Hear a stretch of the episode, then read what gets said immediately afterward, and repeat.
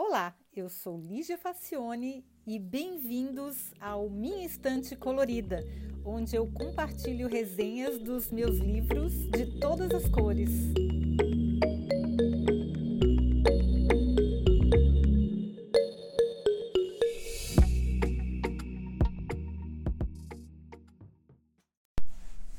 Olá! Nossa, eu só posso dizer que eu queria muito ter lido esse livro há alguns meses, quando eu ainda estava preparando um curso de História do Design para a PUC do Rio Grande do Sul. Mas The Hiding Game, que numa tradução livre seria O Jogo de Esconde-Esconde, de Naomi Wood, publicado em 2019, só caiu nas minhas mãos agora e por coincidência, pois achei-o por acaso num sebo. O motivo do meu encanto é que o livro é sobre seis estudantes que se conhecem na Bauhaus, ainda em Weimar, em 1922. E a história deles vai se desdobrando junto com a da escola. Eles se mudam com a instituição para Dessau e depois para Berlim, onde tudo termina. Paul, Charlotte, Walter, Geno, Caspar e Irmi passeiam pela cidade de Weimar, experimentam as inovações ensinadas na Bauhaus, tem aulas inteiras do professor Johannes Itten, que são descritas em detalhes, parece que a gente está lá. Eles percebem a estranheza da população da cidade, extremamente conservadora. Enfim, é tudo descrito de uma maneira muito imersiva. Paul, o protagonista, imediatamente se encanta por Charlotte, uma tcheca nascida em Praga e cheia de estilo e atitude. Ela usa cabelos curtíssimos e adora roupas masculinas, o que causa muito estranhamento nas pessoas mais tradicionais e chega a lhe custar a própria vida. Walter se apaixona perdidamente por Geno, um judeu alemão jovem e ainda confuso com seus sentimentos. Caspar está sempre com Irme, são ambos berlinenses, mas ele vive cheio de namoradas. Eis que a gente chega a pensar que Walter vai ficar com Geno, mas esse último também cai de amores por Charlotte. Entra na história Ernst, o dono de um ateliê de pinturas clássicas vendidas por toda a Europa, que mantém um exército de jovens pintores trabalhando em turnos para terminar as encomendas a tempo. Para Paul, que está tendo aulas na Bauhaus, é quase um sacrilégio, uma traição, mas ele precisa do dinheiro e mais tarde Walter também se junta ao ateliê. Fica bem claro o machismo que pautava as decisões dos diversos diretores da escola, que na história aparece como sendo um só.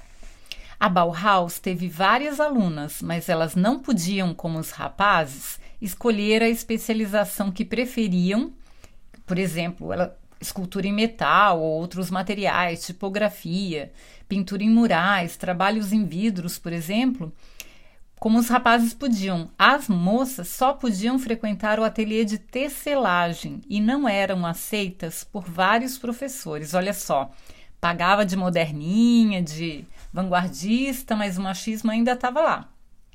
Firme e forte.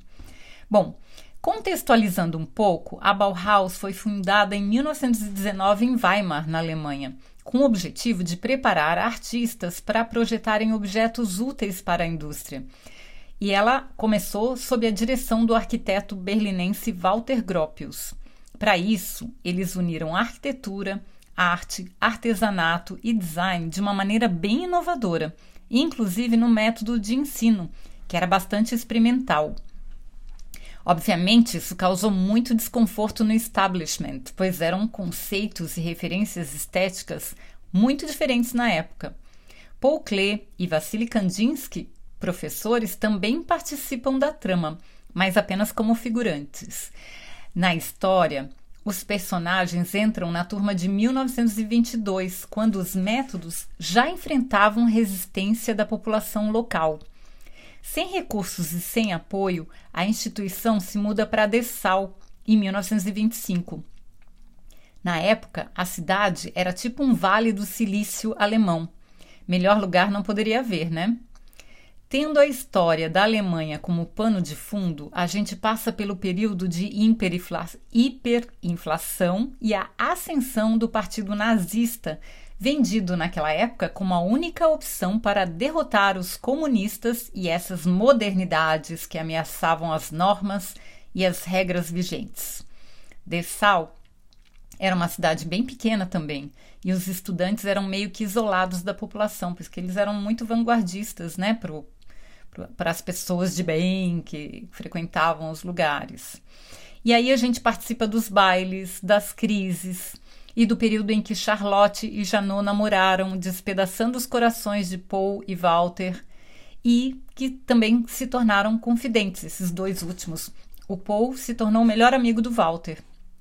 Mas uma reviravolta e Charlotte e Paul ficam juntos e se mudam para Berlim, para onde a escola também vai. Eles já tinham terminado o curso e ensaiavam fazer um mestrado enquanto davam aulas na própria instituição, mas a pressão já era grande, o financiamento já não existia e não era mais possível manter os salários. Pois então a Bauhaus mudou-se para uma ex-fábrica de telefones em 1933 localizada no bairro de Steglitz, em Berlim, que infelizmente não existe mais.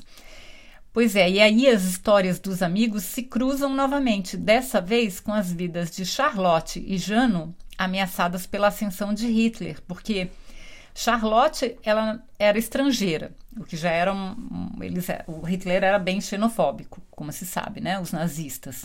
E o Jano era judeu, e além disso, a Charlotte tinha um agravante que ela gostava de se vestir de homem. Então isso aí escandalizava muito as pessoas de bem da época que apoiavam Hitler, né? Que também perseguia comunistas, enfim, tudo que era diferente dele, do gosto dele, ele exterminava e convencia as pessoas que o apoiavam a fazer esse trabalho sujo, né? De qualquer maneira, tanto diretores como professores e estudantes não tinham mais espaço naquela Alemanha que acreditava existir certo e errado na arte, nos costumes, na cultura e até, veja só, nas raças.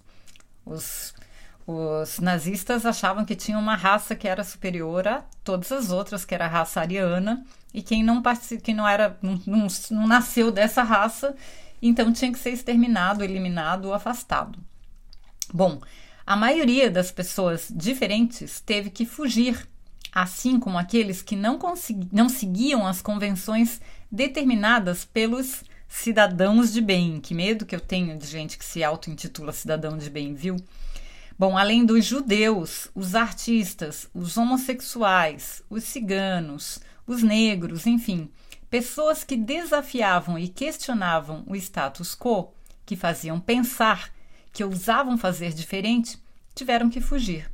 O Paul, inclusive, porque apesar de ser alemão nato, ele tinha estudado na Bauhaus, que era e ele fazia o que a, o Hitler considerava uma arte degenerada, porque não não cumpria os padrões convencionais do que o Hitler considerava que era boa arte e os seus seguidores, né? Então, mesmo o Paul, que era alemão, ele teve que sair da, da Alemanha para poder sobreviver, para poder e ele também não conseguia é, compactuar com o que estava acontecendo. A história é narrada por Paul, já com outro nome, que ele, ele meio que é, inglesou o nome dele, transformou em Paul, era Paul Beckerman e virou Paul, Paul Brickman. E ele, é, quando começa a história, ele está exilado na Inglaterra, e é muitos anos já se passaram, e lá ele mergulha em seu passado ao receber um telefonema de Irme, que continuou tentando sobreviver em Berlim, contando sobre a morte de Walter. Paul esconde um segredo difícil que o perturba de tal maneira que ele não consegue contar a ninguém, que é, é referente a essa época do que ele conviveu com esses amigos, né? Um encontro com Geno, também exilado e com outro nome, o Paul finalmente consegue admitir o enorme, imperdoável e fatal erro que ele cometeu. Eu já segui o rastro da Bauhaus, visitando pessoalmente os lugares descritos no romance. Eu fui a Weimar, fui a Dessau e reconheço os lugares descritos em Berlim. Eles falam da, da estação de trem Friedrichstrasse, eles falam dos bairros, eles falam da Kudan, eles falam de todos os lugares que eu já visitei. Mas eu vou ter que refazer o caminho todo de novo, agora na companhia de Paul. O livro é triste, mas também é poético e é muito instrutivo. Olha, eu vou dizer que é uma das melhores coisas que eu li esse ano. Eu recomendo fortemente. Infelizmente não tem tradução em português. É, eu acho que tem bem. Tá, eu estou vendo bastante falta de tradução em português da, da maioria dos livros que eu li esse ano. Mas quem puder ler em inglês, ele tem para vender na Amazon. Eu vou deixar o link aqui na, no, na descrição do, do post e também no Minha Instante Colorida tem no, no site do podcast. Se alguém tiver interesse e conseguir ler em inglês, eu recomendo demais, porque é uma aula, é uma aula sobre a Bauhaus, é sobre os métodos da Bauhaus e é contada de uma maneira muito poética. É muito, muito bem escrito, muito bacana. E a reconstituição histórica também, a gente vê que foi feito um trabalho muito caprichoso. A autora realmente se dedicou a pesquisar o que, que, tinha nas aulas, quem eram os principais professores, como é que viviam os alunos. Ela pegou registros de diários de alunos, enfim.